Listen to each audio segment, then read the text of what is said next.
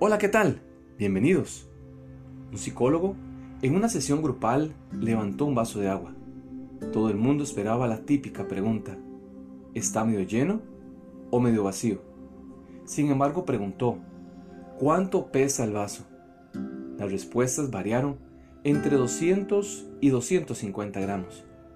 El psicólogo respondió, el peso absoluto no es importante, depende de cuánto tiempo lo sostengo. Si lo sostengo un minuto, no es problema. Si lo sostengo una hora, me dolerá el brazo. Si lo sostengo un día, el brazo se entumecerá y paralizará. El peso del vaso no cambia, es siempre el mismo. Pero cuando más tiempo lo sujeto, más pesado y más difícil de soportar se vuelve. Y continuó, las preocupaciones, los pensamientos negativos, los rencores, el resentimiento son como el vaso de agua. Si piensas en ellos un rato, no pasa nada. Si piensas en ellos todo el día, empiezan a doler. Y si piensas en ellos toda la semana, acabarás sintiéndote paralizado e incapaz de hacer nada.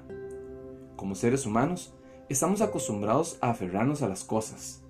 Nos cuesta desprendernos incluso hasta de nuestros problemas.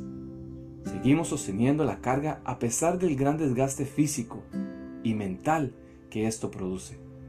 Primera de Pedro capítulo 5 versículo 7 dice, Echad toda vuestra ansiedad sobre Él, porque Él tiene cuidado de nosotros.